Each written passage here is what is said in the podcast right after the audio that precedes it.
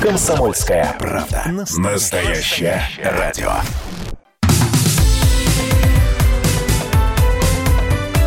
Как дела, Россия? Ватсап-страна! Всем хорошего дня. Желаю я, Елена Фонина, ведущая этой программы. Сегодня воскресенье. Мы с вами обсуждаем самые важные и интересные темы. Ну и, конечно, по-прежнему э, вы можете принять участие э, в обсуждении этих тем. Но и понятно, что несмотря на, может быть, э, такую немножечко эмоциональную подуспокоенность, я бы сказала так, тем, что коронавирус потихонечку отступает, все-таки это по-прежнему одна из главных тем и в информисточниках, и на информлентах, и в Всемирная организация здравоохранения вот сейчас сообщила о том, что прекратила испытание трех препаратов против коронавируса. Это гидроксихлорихин, а, также а, полиновир и а, ритоновир. Как отметили в организации, эти лекарства не вызывают или практически не вызывают снижение смертности среди госпитализированных пациентов с коронавирусом. При этом, как отметили во Всемирной организации здравоохранения, единственный обнадеживающий препарат против коронавируса – это российский ремдесивир ВИР.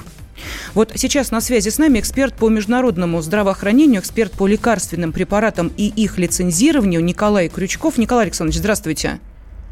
Добрый день. Да, ремдесивир – это что-то новенькое или это из того, что уже было? Э, ну, ремдесивир – это оригинальный лекарственный препарат, производящийся и, собственно, разработанный э, крупной там, американской фармацевтической компанией. А, которые сейчас, соответственно, лицензируют по производству по всему миру, вот, ну, либо выпускают самостоятельно.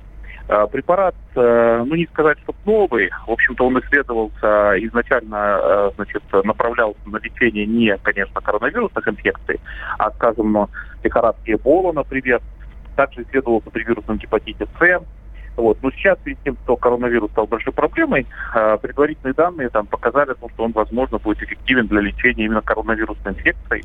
И вот ранние данные, полученные в клинических исследованиях, а сейчас проходит несколько крупных клинических исследований, это Simple исследования, Simple называется э, Discovery, условно французское исследование, оно как центровое международное. Это также Солидарити, известное ВОЗовское исследование Всемирного организации здравоохранения. В общем, предварительные данные, которые получены, они показывают действительно, что эффект, э, вероятно, есть эффект э, на уменьшение сроков э, госпитализации у тяжелых пациентов.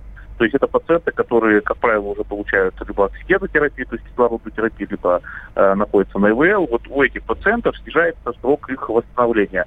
При этом влияние на э, саму, собственно, смертность, то есть на процент тех, кто у, из тяжелых, тех, кто умрет, пока еще непонятен. То есть э, там четко эффект не показан. Э, есть э, в одном из исследований э, слабый эффект, но у других исследований он пока не подтверждается. Поэтому это пока вопрос открыт. Николай Александрович, что, что значит э, улучшение? Да. Вот э, хочется понять, э, в чем это выражается? Ну, вообще говоря, э, изначально, когда вот эти крупные исследования планировали, этот вопрос тоже вставал. И на самом деле три э, показателя используются, да, три конечные точки используются для оценки именно э, улучшения при э, у пациентов с ковидом. Первое это, конечно, снижение смертности, но это самое такое важное, да. Второе это снижение, как я сказал, сроков госпитализации. И третье это снижение процента, да, пропорций пациентов, перешедших на ИВЛ, либо на более тяжелую так, э, там, оксигенотерапию. Ну, в общем, э, у тех, то есть это пациенты, которым потребовалось более серьезное, как тяжелое лечение, да. Uh-huh. Вот, соответственно, эти три параметра используются. Так вот, я, как я еще раз говорю, да, для всех препаратов оценивался э, либо два, либо три из этих параметров, и оказалось, что вот э, у ремдисивира, например, действительно есть значимый, статистически значимый, клинически значимый эффект на э, именно на снижение сроков госпитализации, но пока непонятен еще окончательный эффект на снижение смертности. А вот у других препаратов, которые мы перечислили, например, гидроксиклорохин, да, э, и лапиновир, и у них вообще э, фактически ну, нет э, серьезных значимых эффектов ни в одном из этих, э, ни по одному из этих, э, ни по, одно, ни по одной из этих конечных точек. Собственно, в этом и состоит вопрос. Спасибо. Эксперт по международному здравоохранению, э, эксперт по лекарственным препаратам и их лицензированию Николай Крючков был на связи с нашей студией. А тем временем британская пресса пишет о том, что Китай хранил смертный вирус в Ухане, смертельный вирус в Ухане с 2012 года. Ну, это еще одна британская версия, потому что уж сколько их было. Но Тем не менее, как выяснила, выяснила газета Sunday Times, в этом же году было зарегистрировано как минимум три смерти, вызванные найденным коронавирусом. Обнаружили его в пещере, когда очищали от экскрементов летучих мышей. Ну и, как выяснили исследователи, найденный 8 лет назад и помещенный в лабораторию в Ухане вирус на 96% схож с COVID-19, пандемия которого охватила всю планету. Ну, а вспышка, как вы знаете, началась как раз в Ухане. Радио «Комсомольская правда». Ну, а те, кто э, сейчас находится в таком странном состоянии, никак не может понять вообще, все закончилось или еще продолжается. Это лето или это какая-то э, такая некая переходная составляющая между э, весной, которой не было, и осенью, которая ждет нас впереди, которые испытывают определенные чувства апатии и даже постковидной депрессии. Что это такое, в чем это выражается и насколько это серьезная серьезная проблема. Вот давайте обратимся к онлайн-психологу. На связи с нами Павел Живниров. Павел, здравствуйте. Да, здравствуйте. Здравствуйте. Ну вот скажите, пожалуйста, по каким признакам человек может понять, что его одна напасть э, как бы отпустила, я имею в виду пандемия, а вторая навалилась? Это коронавирусная депрессия?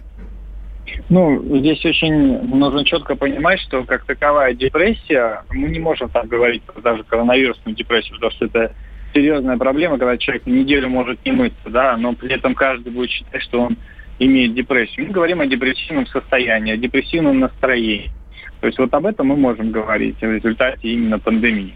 Проблема здесь не в том, что так себя чувствует человек, а в том, что это вполне естественно, потому что человек переживает утрату. То есть у него была утрата, утрата его способности передвигаться, где он хочет, его свобод – Соответственно, вот эти утраты, они всегда переживаются через апатию, через уныние, через депрессию. И есть определенный период, когда человек сначала адаптируется к условиям, а потом, когда условия заканчиваются, ему надо адаптироваться к другим условиям. Даже если это условия гораздо лучше в плане больших свобод, больших возможностей, это все равно определенный стресс с точки зрения каких-то изменений в жизни человека. Поэтому на это требуется время. И к этим же новым переменам, опять же, человек стремится таким образом через вот это депрессивное состояние адаптироваться. Ну вот смотрите, э, были опубликованы в прошлом месяце исследования ученых э, из э, двух университетов Германии. Они зафиксировали скачок случаев тяжелой депрессии среди европейцев на фоне именно коронавируса. То есть люди ощущали не только психологическую нагрузку, сидя дома или себя в чем-то ограничивая, но еще и онлайн трудились, не покладая рук в прямом смысле этого слова, потому что сокращают штат, соответственно, на тебя наваливается много нагрузки, отказаться ты не можешь, сидя дома, ты пашешь, пашешь и пашешь. И вот в этом состоянии человек сейчас перешел к рабочему, да, более-менее привычному графику. Это ли не а, провоцирует также депрессию? Нет, в большей степени провоцирует именно эмоциональное состояние, потому что когда мы говорим о депрессии, это в первую очередь именно эмоциональное состояние человека – чем больше эмоциональных факторов, которые ухудшают самочувствие человека, тем ниже, ну, то есть тем хуже его состояние. В большинстве случаев депрессии как таковой не существует в чистом виде. То есть нет такого, что у человека проблемы, э, и они возникли на пустом месте. Это всегда практически в 90% случаев следствие повышенной тревожности и тревожного расстройства. Вот из-за стрессов, из-за тревожности у людей как раз наступают вот эти депрессивные состояния, у которых усугубляются в момент того, что им приходится больше работать, они хуже спят, больше нагрузки, более эмоциональные, более раздражительные. Это вот все как вот... Павел, ну вот смотрите, мы сейчас с вами уже находимся практически в середине лета. 15 июля не за горами, а это значит, что люди, которые привыкли к тому, что летние месяцы, они и даны на то, чтобы наконец-то отдохнуть, в итоге понимают, отдыхать дорого, ехать некуда, оказываются в этом тупике. Вот один из наших радиослушателей вот буквально в прошлом часе прислал сообщение, что, мол, типа достали лето, надо отдыхать, лето, лето, лето. И вот э, чувствует человек уже на грани. Вот а отдыхать-то не получается. Э, вот что в этой ситуации делать? Как можно расслабиться, не выезжая в другой регион? Ну, вообще, если мы говорим о том, что человеку для того, чтобы расслабиться, нужно куда-то уехать, то это просто попытка сбежать от обстоятельств. Ну, как перемена, если... Э, извините, она разве не благотворно влияет на психологическое а, это, состояние? Это не решение проблемы как таковой, это попытка просто временно убрать влияние проблемы, потому что он потом вернется опять в свои же условия, в свою работу, в свою жизнь. И если там никаких перемен нет, он снова вернется в то же самое состояние, из которого уехал.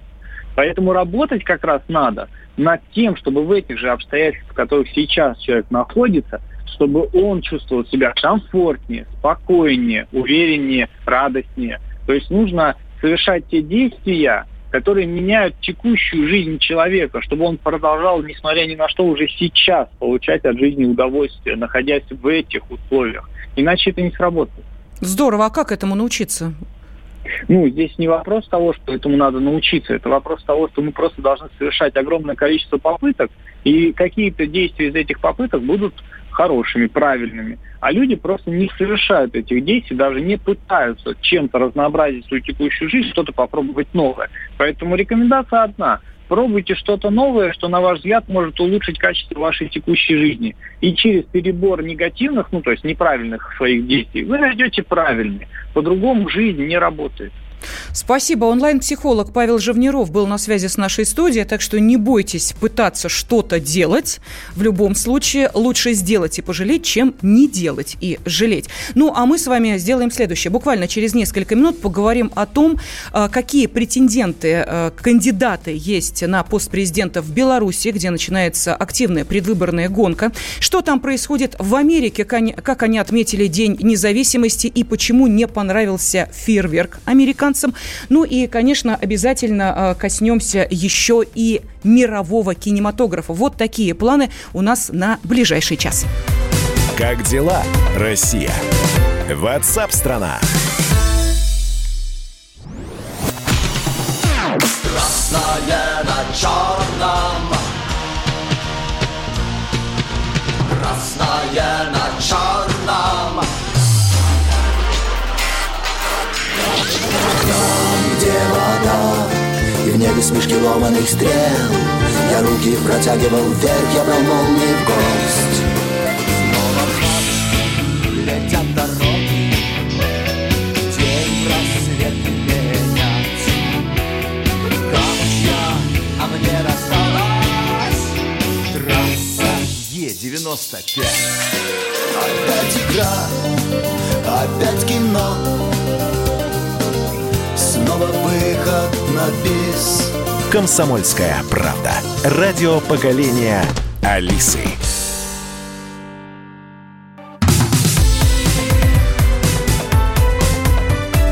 Как дела, Россия? Ватсап-страна! И а, по-прежнему а, приходят а, комментарии по ДНР и ЛНР. Я напомню, что обязательно мы к этой теме обратимся в следующем часе в программе «Национальный вопрос». Спрашивают, что делать тем, кто уехал на заемные деньги. Их надо возвращать тем людям, которые дали взаймы для возвращения домой. Но это касается того, что МИД нашей страны сказал, что россияне, которые получили деньги на возвращение, но вернулись и об этом МИД не уведомили, должны эти деньги в пятидневный срок вернуть. Мы общались с юристом, тема достаточно сложная, что называется, практика еще не отлажена. А, так, рыбалка на речке в прекрасном лесу, самый эффективный отдых от депрессии, стоит всего 50 рублей за насадку, пишет нам Константин, спасибо за наводку. Ну, а мы с вами сейчас отправимся в Беларусь, там начинается период регистрации кандидатов в президенты. Те из претендентов на высокий государственный пост, которые успешно пройдут процедуру, скоро смогут приступить к ведению предвыборной агитации. Выборы в республике назначены на 9 августа. Пока в президентской гонке остаются 7 участников. И каков расклад, у кого есть шанс. Да, вот об этом давайте спросим белорусского политолога. С нами на связи Александр Носович. Александр, здравствуйте. Здравствуйте. Сразу уточню, я российский политолог. Российский политолог, совершенно верно, да. да. Просто белорусская фамилия. Да, скажите, пожалуйста, вот э, насколько я понимаю, один из э, тех, кто э, сейчас, ну, по идее, должен участвовать в этой предвыборной гонке, находится в СИЗО? А, да, один находится в СИЗО, у другого уже признаны недействительными голоса, выдвинутые за а, его регистрацию в кандидаты, и нет ясности с третьим оппозиционным кандидатом, и, точнее даже с его супругой, а, потому что там полная непонятность, кого регистрировать из этих двоих, и будут их регистрировать вообще, скорее всего, нет. Ну, может быть, по а, всем кандидатурам пройтись э, будет э, невозможно, потому что времени очень мало. Меня интересует безработная Светлана Тихановская. Вот э, что mm-hmm. это за дама, каким образом она попала в этот список? А Светлана Тихановская – это жена блогера Тихановского, который был арестован и признан а, не, нежелательным участником а, президентской гонки. А, никаких других достижений у Светланы, кроме того, что она жена оппозиционного активиста, нет. И, собственно, она идет э, на выборы как аватар своего мужа. Угу. Ну вот смотрите, Александр Лукашенко заявил, что он не монополизировал власть, а взвалил на свои плечи непосильную ношу, потому что белорусы сами выбрали модель государственного устройства сильной президентской властью. И возвращение Конституции 94 года, а, чего, собственно, и требовал а, Виктор Бубарика, если а, вот кто не знает, который сейчас находится в СИЗО. Так вот, он сказал, что это, Лукашенко сказал, будет возврат к прошлому. Ну вот вопрос, какой рейтинг э, сейчас у белорусского лидера и э, сможет ли он отдать власть? Проблема в том, что никто не знает, какой сейчас рейтинг у Лукашенко. А официальные опросы э, перед выборами сейчас в Беларуси не проводятся, и во всяком случае их результаты не публикуются, они засекречены. И поэтому здесь э, белорусы могут только э, гадать, у кого из кандидатов какой процент поддержки. Это очень невыгодное для Лукашенко на самом деле решение – потому что от того, что результаты опросов не публикуются, а, ходят самые упорные слухи о том, что рейтинг действующего президента категорически, э, э, катастрофически низок. Собственно, и именно по этой причине результаты и не, не публикуют. А, социология. Э, в связи с этим распространяется в оппозиционной среде даже мем по, про 3%. А, согласно которому э, Лукашенко поддерживает э, всего 3% населения. Это, разумеется, фейк, потому что 3% ему дали результаты опросов на оппозиционных интернет-сайтах. Ну, понятно, какая публика читает эти сайты. Это странно, что он там вообще хоть один процент получил. Ну да, это понятно. Но... Если э, возвращаться к поправкам в Конституцию Российской Федерации, то там тоже, знаете, по данным некоторых экзит-полов, то есть ну, mm. разговоров из серии при выходе с избирательного участка, э, там тоже mm. сплошное протестное э, голосование было, и совершенно цифры не совпадают, так что неудивительно, что и здесь, в общем, что называется, постаралась оппозиция. Я благодарю российского политолога, эксперта, эксперта по Беларуси Александра Анасовича. А вот, кстати, если кто не знает, то президент Беларуси избирается сроком на 5 лет. Предыдущие выборы прошли в 2015 году. Ну, понятно, победу одержал Лукашенко. Он занимает высший государственный пост уже 26 лет. Радио «Комсомольская правда». Ну, а мы с вами сейчас отправляемся в Армению. Э, там произошел трагический случай. Российский солдат покончил с собой в Гюмри. А, с нами на связи военный обозреватель «Комсомольской правды» Виктор Баранец. Виктор Николаевич, здравствуйте. Здравствуйте. Что известно а, сейчас э, и что заставило молодого человека совершить такой поступок? Угу.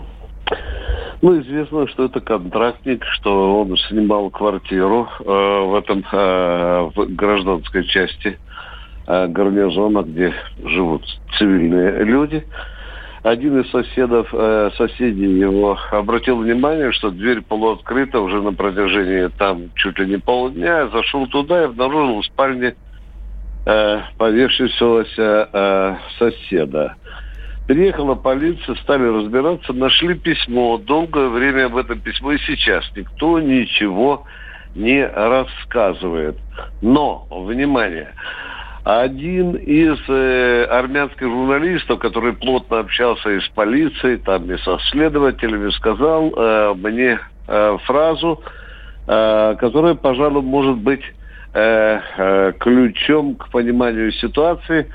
Он сказал, что один из следователей, не разглашая тайну письма, сказал, что уголовное дело будет заведено э, по статье доведение до самоубийства. Ну, Лена, вы, наверное, mm-hmm. прекрасно понимаете, что э, так просто э, такие статьи не выдумывают. Для этого должен быть какой-то мотив. И, скорее всего, что ключ э, к э, вот этому самоубийству как раз и, и скрыт в этом вот письме. И сейчас следователи э, изучают, э, кто мог его довести до самоубийства. Э, мне э, и в штабе Южного военного округа в Ростове, а, а Южному военному округу подчиняется и 102-я наша военная база, тоже сказали, что одна из версий, аккуратнее, сказали, что как раз и заключается вот в этом, что доведение до самоубийства. Ну, теперь уже понятно, кто мог довести. Первое, конечно, что сразу можно гадать, что кто-то там из э, людей, которые командовали, mm-hmm. сослуживцев. Но это пока только гадание. Это, это пока версия. Ну, а может быть, может быть, там несчастная любовь и так далее. Но пока, Лена, пока, пока больше информации никакой нет. Виктор Николаевич, скажите, пожалуйста, вот э, для того, чтобы попасть на российскую военную базу, вот 102-ю, да, в частности, которая и дислоцируется в Гюмри, э, молодые люди проходят какую-то психологическую э, проверку, я не знаю, там более, может быть, сложную, чем если бы они служили где-нибудь на территории Российской Федерации? Ну, э, да, да, безусловно, я обращу внимание, что это контрактник, это контрактник, хотя парню 20 лет. Внимание, э, начинается все с того, что когда он, допустим, после э, службы, там год-два или с гражданкой, он э, желает э, стать контрактником, конечно, его э, там проверяют – во-первых, на всю глубину до 12 колена, и, конечно, психологию всю выворачивают наизнанку. Спасибо. Военный да, обозреватель. Лена, Лена, да, да. брак бывает, брак, Лена, брак бывает. Иногда такой брак достигает почти что 10%. Ого. Военный обозреватель «Комсомольской правды» Виктор Буранец был на связи с нашей студией. Ну а почему сейчас э, события в Америке не утихают, а продолжают набирать обороты, несмотря на праздник День независимости, мы об этом обязательно поговорим через несколько минут. Золотая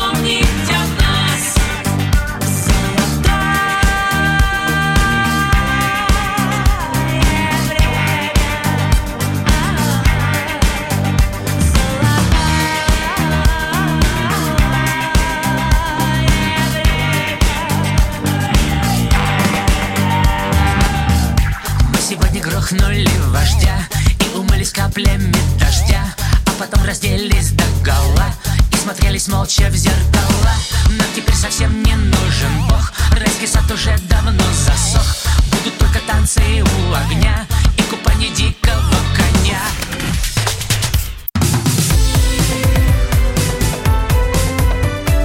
Как дела, Россия? Ватсап-страна! Вами Елена Фонина. Я напомню, что вы можете принимать самое непосредственное участие в нашей программе. Пишите на WhatsApp и Viber, плюс 7 967 200 ровно 9702. Все комментарии обязательно зачитаю.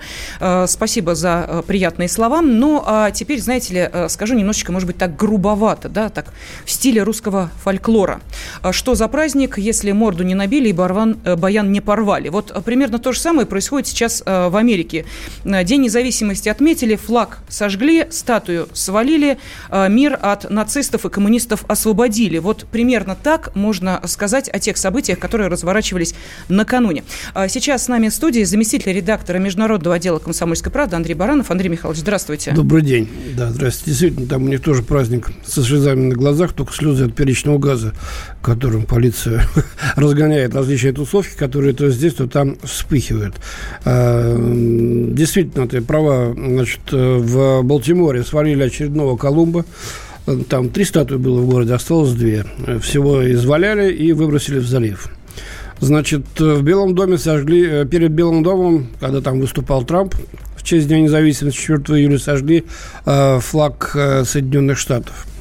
Значит, зачем-то под раздачу попала и автор гимна США, Сан-Франциско. Ей тоже памятника сбросили с пьедестала. В общем, творится что-то совершенно странное. Но, тем не менее, этот э, праздник, этот день, эту годовщину Трамп можете записать в актив, мне кажется. Накануне он провел большой митинг в Дакоте, э, который, в отличие от э, прошлого раза, приехали только его сторонники. Все было забито битком, его очень горячо поддерживали. Правда, и противников было много. Они даже пытались заблокировать автостраду, чтобы не дать возможность э, подъехать трамповцам на это, на это мероприятие. Но, тем не менее, удалось. Было два воздушных парада. Э, один над э, горой э, Рашмар, где высечены барельефы огромные, значит, видных деятелей Соединенных Штатов, отцы-основатели там, а также президенты Линкольн и Теодор Рузвельт. Был парад в Вашингтоне, причем был тоже ретро-парад с участием, так сказать, самолетов разных эпох. Что сказал Трамп? Действительно, странная каша в голове у этого президента. Э, по его словам, американские герои взяли верх над нацистами, опрокинули фашистов, свергли коммунистов, сохранили американские ценности и принципы, и, и, и даже сумели загнать террористов на самый край земли. Ну, а где край Земли? Нет, просто я, мне интересно, я не знаю, где да. на круглой планете ну, край видимо, Земли? В Антар... Это на всякий случай. Видимо, в Антарктиду. Ну, угу. что-то пока, э, так сказать, продолжают погибать э, от рук террористов. Правда, слава богу, не так много, как раньше. Американские граждане и на Ближнем Востоке. Вот, конечно, трагедия 11 сентября 2001 года, не дай бог, чтобы повторилась, скажу я. Но, как говорилось в известном фильме, ничего нельзя гарантировать абсолютно. Что дальше, сказал Трамп? Сейчас мы в процессе разгрома радикальных леваков, марксистов, анархистов, подстрека... подстрекателей, грабителей, людей, которых во многих случаях не соображают, что делать, сказал Трамп. Ну, ясно, что он совершенно не соображает, если в одну кучу, значит, смешал и марксистов, и грабителей с подстрекателями. Вот. Пообещал, что не даст зеленой толпе свергать статуи, стирать угу. нашу историю вести идеологическую обработку наших детей, попирать наши принципы. Вам это ничего не напоминает? По-моему, это просто зеркало с давно выраженной нормальной, только нормальными словами позиции России. То есть тоже, так сказать, не переписывать историю, не попирать принципы, сохранять поколение, без всяких этих вот радужных флагов, которые, как выяснилось, американское посольство в Москве вывесило без того, чтобы уведомить об этом Госдепартамент, например.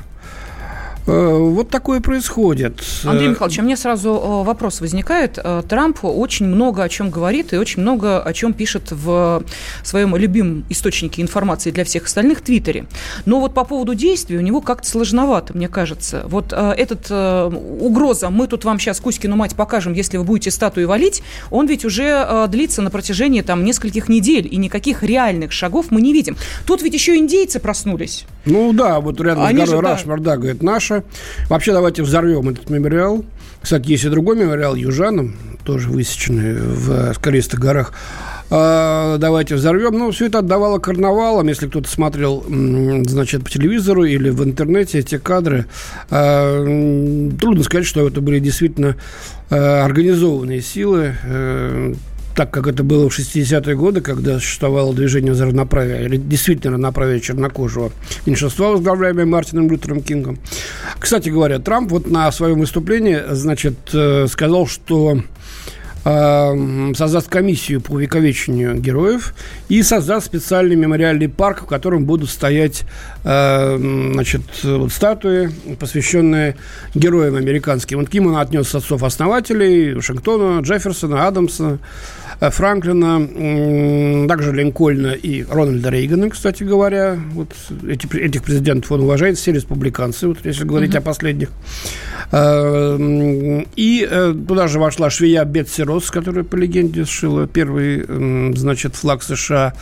Из чернокожих вошли бежавший из рабства Фредерик Дуглас, первый афроамериканский бейсболист Джеки Робинсон почему-то не вошел Э, Мартин Лютер Кинг. Это удивительно, да? Там же пионер авиации братья Райт, э, вот и э, погибший астронавт Челленджера Криста Маккулев, а как же остальные шестеро? которые вместе с ней погибли. Ну, в общем, довольно странно. Э, вот актер Оди Мерфи – вот такой вот, э, такая же мешанина из вот э, представления Трампа из героев нации, как и э, философская мешанина у него в голове о различных политических движениях на планете и кто кого там когда побеждал. Ну, насколько я помню, он сам хотел в эту аллею славы попасть. И... Ну, он рассчитывает, наверное, хотя пока что периодически кромсают его звезду на бульваре знаменитом Голливуде. Ну, вот нам пишут, Трампу-то памятник уже стоит в виде его башни. А вот и еще... не одной. Это да. Нью-Йоркская башня, да, У на Трамп... Пятой авеню. Трампа совесть есть, спрашивает наш радиослушатель. Фашистов они победили. Может, они еще французов в 1812-м победили? Ну, ну в общем... Так гнев... он считает, ведь когда было 9 мая, 8 мая отмечают победу над фашистом, Трамп заявил, что победили Соединенные Штаты, Великобритания, значит, Гитлера и вот ужасный нацизм, не упомянув вообще о Советском Союзе, как будто его и не было ни России не сказал, ни Советский Союз. Ну, вот. Э, а что касается действий, то ну, Сиэтле вот очистили, наконец, зону, которую сделали свободной от э, Белого дома, да, от, э, убрали все эти баррикады, пришлось, правда, применить и дубинки, и перечный газ. Но, тем не менее, вот... Э, Андрей Михайлович, а можете коротко ответить, вот за что любят Трампа его сторонники? Ведь их же немало. Ну, они любят за то, что он дает людям работу, за то, что он выступает за привычные, консервативные, традиционные ценности. Ну и кто будет не любить человека, который противостоит вот в этой вакханалии, когда, значит, бьют витрины магазинов, избивают белых ни за что, ни про что, мужики и женщин, грабят. Это не нравится очень многим американцам, белым, традиционным, особенно в провинции. А, я благодарю заместителя редактора отдела международного отдела комсомольской правды Андрея Баранова. уходи, прячь детей Я уже перехотел Паруса ядром пробили, подрубили мачты Заливая кровью снег Засыпая нас совсем Если ты меня лечила, получилось врач ты. Подожди, не дыши Просто так давай полежим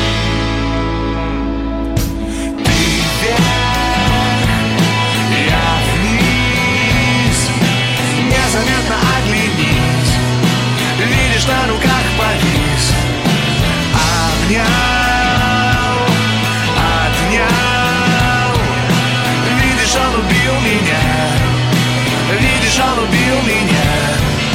Режь край, чтоб уже наверняка. Я не тороплюсь пока Мы двуглавыми летали, а упали. Режь Заливая кровью снег Засыпая нас совсем. Уходи, а то простынешь Просто ты не мешкай Перепрятать ножи. Просто так давай полежи. Ты вверх, я вниз. Незаметно оглянись. Видишь на руках повис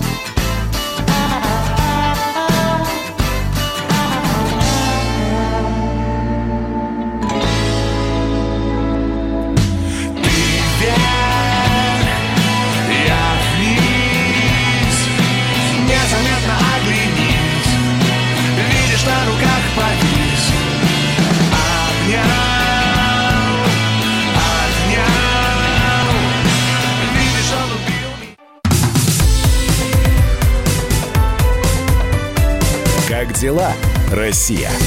Ватсап-страна! Я, Елена Фонина, с вами по-прежнему и надеюсь, что вы готовы комментировать те новости, которые сейчас слышите, те темы, которые мы вместе с вами обсуждаем и перейдем к кино, большому и не очень.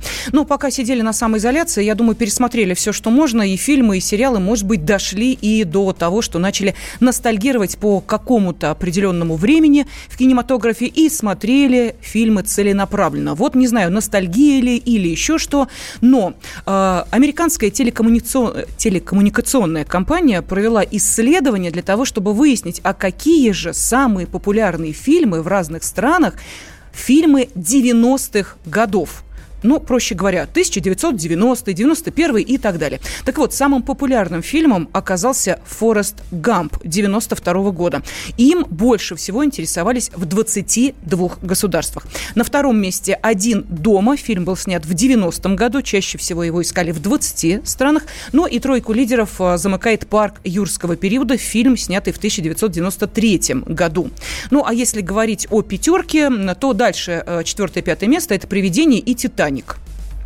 А также в число наиболее популярных фильмов последнего десятилетия прошлого э, века вошли «Люди в черном», «Король лев», э, «Алладин» и «Армагеддон».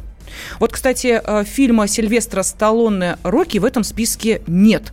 Но он не унимается. Я сейчас говорю о Сильвестре Сталлоне. Известный американский актер и кинорежиссер сообщил о том, что готовит режиссерскую версию четвертого фильма франшизы о боксере Рокки Бильбоа. А сейчас с нами на связи кинокритик, продюсер Мария Безрук. Мария, здравствуй. Леночка, здравствуй. Здравствуй. Счастлива слышать тебя, любимая моя. А я думала, узнаешь ты меня, не узнаешь. Да. Э, Ну, Мария, вот смотри, как здорово, да, встретились на волне радиостанции «Комсомольская правда», а говорим-то все о работе да о делах. Вот а как ты считаешь, есть ли эм, у новой версии «Рокки» хоть какие-то шансы на внимание зрителей? Ну, я, честно говоря, в это не верю катастрофически, э, потому что та публика, для которой имя Сильвестра Сталлоне вызывает э, священный трепет, у которой, и э, для которой фильм «Рокки» и, конечно, «Рэмбо» что-то значит в этой жизни, это мое поколение, наше с тобой поколение, да, мы уже, в общем, как бы перешли в другую возрастную категорию, мы не относимся к так называемой киноходящей аудитории, аудитории, то есть к той аудитории, которая регулярно посещает кинотеатры. Мы приходим редко на какое-то особое кино по какому-то особому случаю. Я имею в виду широкие массы зрительские, конечно. Для молодежи э, Рокки это позавчерашний день.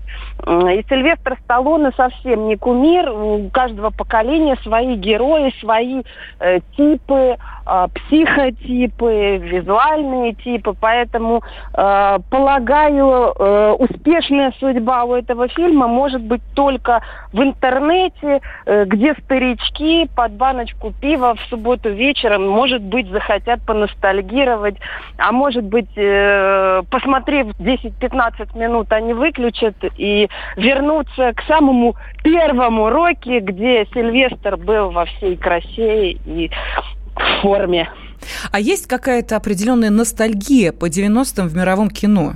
Конечно, безусловно. Причем мне кажется, что это э, ностальгия по временам, даже не ностальгия, а попытка переосмыслить э, время. Э, это нормально для любого поколения. Э, любому поколению свойственно через 20-30 лет э, отмотаться назад и переосмыслить какие-то исторические процессы, культурологические процессы, э, понять, почему история э, пошла по тому пути, а не по которому, например, все думали, ожидали и так далее. Э, в частности, посмотрите, что происходит в российском кинематографе последних двух-трех лет. Э, картины «Бык», например, победившая в прошлом году на кинотавре. Это что есть? Это переосмысление 90-х с позиции молодого поколения. И э, тенденции, они ведь э, общечеловеческие. Это по- понятное совершенно явление. А, и прежде всего люди, думая или вспоминая о том, как им было хорошо, даже если им было плохо, но они были молодыми, им априори было лучше, чем когда они перестали быть молодыми. Они возвращаются и к тому кинематографу, и к той музыке, которая в них э, внутренне пробуждает э, те прекрасные чувства бодрости, молодости, ощущения, что все еще впереди. Спасибо. Кинокритик, продюсер Мария Безрук была на связи с нашей студией. Но не знаю, что там получится у Сильвестра Сталлоне с Рокки. А вот если говорить о Рэмбо «Последняя кровь», то этот фильм э, Сталлоне э, вышел в 2019 году и запомнился фанатам сокрушительным провалом. Он получил негативные оценки критиков и удостоился премии «Золотой малины». Ну, а мы с вами сейчас э, перенесемся к другому, скажем так, э, кинематографу, нашему отечественному и к его герою. Радио «Комсомольская правда». Я думаю, что не нужно объяснять нашим радиослушателям, что такое фильмы особенности национальной охоты и насколько они популярны в нашей стране. И вот благодаря именно этому фильму э, стал известен в нашей стране и э, на тот момент еще финский актер Вилли Хапсела. Но произошел с ним удивительный жизненный факт. Вдруг выяснилось, что он торгует в Санкт-Петербурге и не чем-нибудь, а хачапури. Вот что произошло с актером? Давайте об этом э, спросим корреспондента «Комсомольской правды» в Санкт-Петербурге Сергея Волчкова. Сергей, здравствуйте. Добрый, добрый день. Ну, чуть-чуть поправлю. Все-таки, к сожалению, к огромному, вот моему, например, личному, э, Вилли торгует хачапури у себя в Финляндии. Ах, А Финляндии! Да, конкретно в селе Пумала, это Восточная Финляндия, там у него прекрасная дача, и там он живет последнее время. Вот. Ну, коронавирус, все дела, все проекты отвалились, а проектов было много, об этом сам Вилли рассказал нам по телефону. Ну, чтобы не сидеть на месте и немножечко пополнить кошелек, потому что деньги же не бывают лишними, э, вот в такой бизнес необычный, может даже для нас непривычный, потому что мы все-таки видим его чаще в роли актера, вот он погрузился. Я поняла, почему он торгует хачапури, а не э, э, другим продуктом. Дело в том, чтобы не разжигать споры. Вот у вас это шаверма, а у нас шаурма. Поэтому он решил остановиться на хачапури. Вообще очень интересно, потому что сам Вилли на вопрос о том, почему именно хачапури, говорит, что финны просто дико обожают хачапури. У него есть свой ресторанчик грузинской кухни, и вот он говорит, что хачапури там это самое востребованное, самое популярное блюдо из всего меню. Ну и потом вот э, сам лично Вилли говорит, что в хачапури есть все, что надо человеку. Вот ни в одной другой еде такого количества компонентов необходимых нет, а в хачапури есть. А Поэтому, что, а да, что, что, что там что такого есть, кроме теста и мяса-то? а мяса в хачапури нет. Вот мы чуть не поссорились. с Вилли, А, да, да, да, это с сыром, Да, господи, да, да, конечно. да, это да. я уже, знаете, как дело к обеду уже путаются мысли, да. Да, да, да, да. А, там есть э, сытность, там есть калории, там есть вкус, э, там есть душевность, вот это вот грузинская. Ну, в общем, речь идет, да, не о каких-то там жирах, углеводах и прочем, а о таких вот метафизических Да, идеях. спасибо огромное, хачапури, чебуреки, какая разница, лишь бы вкусно приготовлено было. Как дела, Россия? Ватсап-страна! Это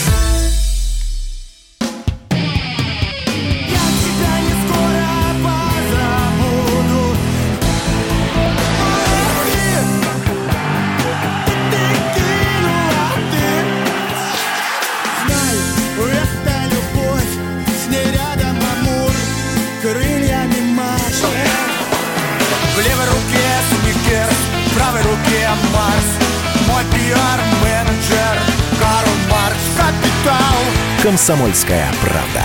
Радио поколения Ляписа Трубецкого.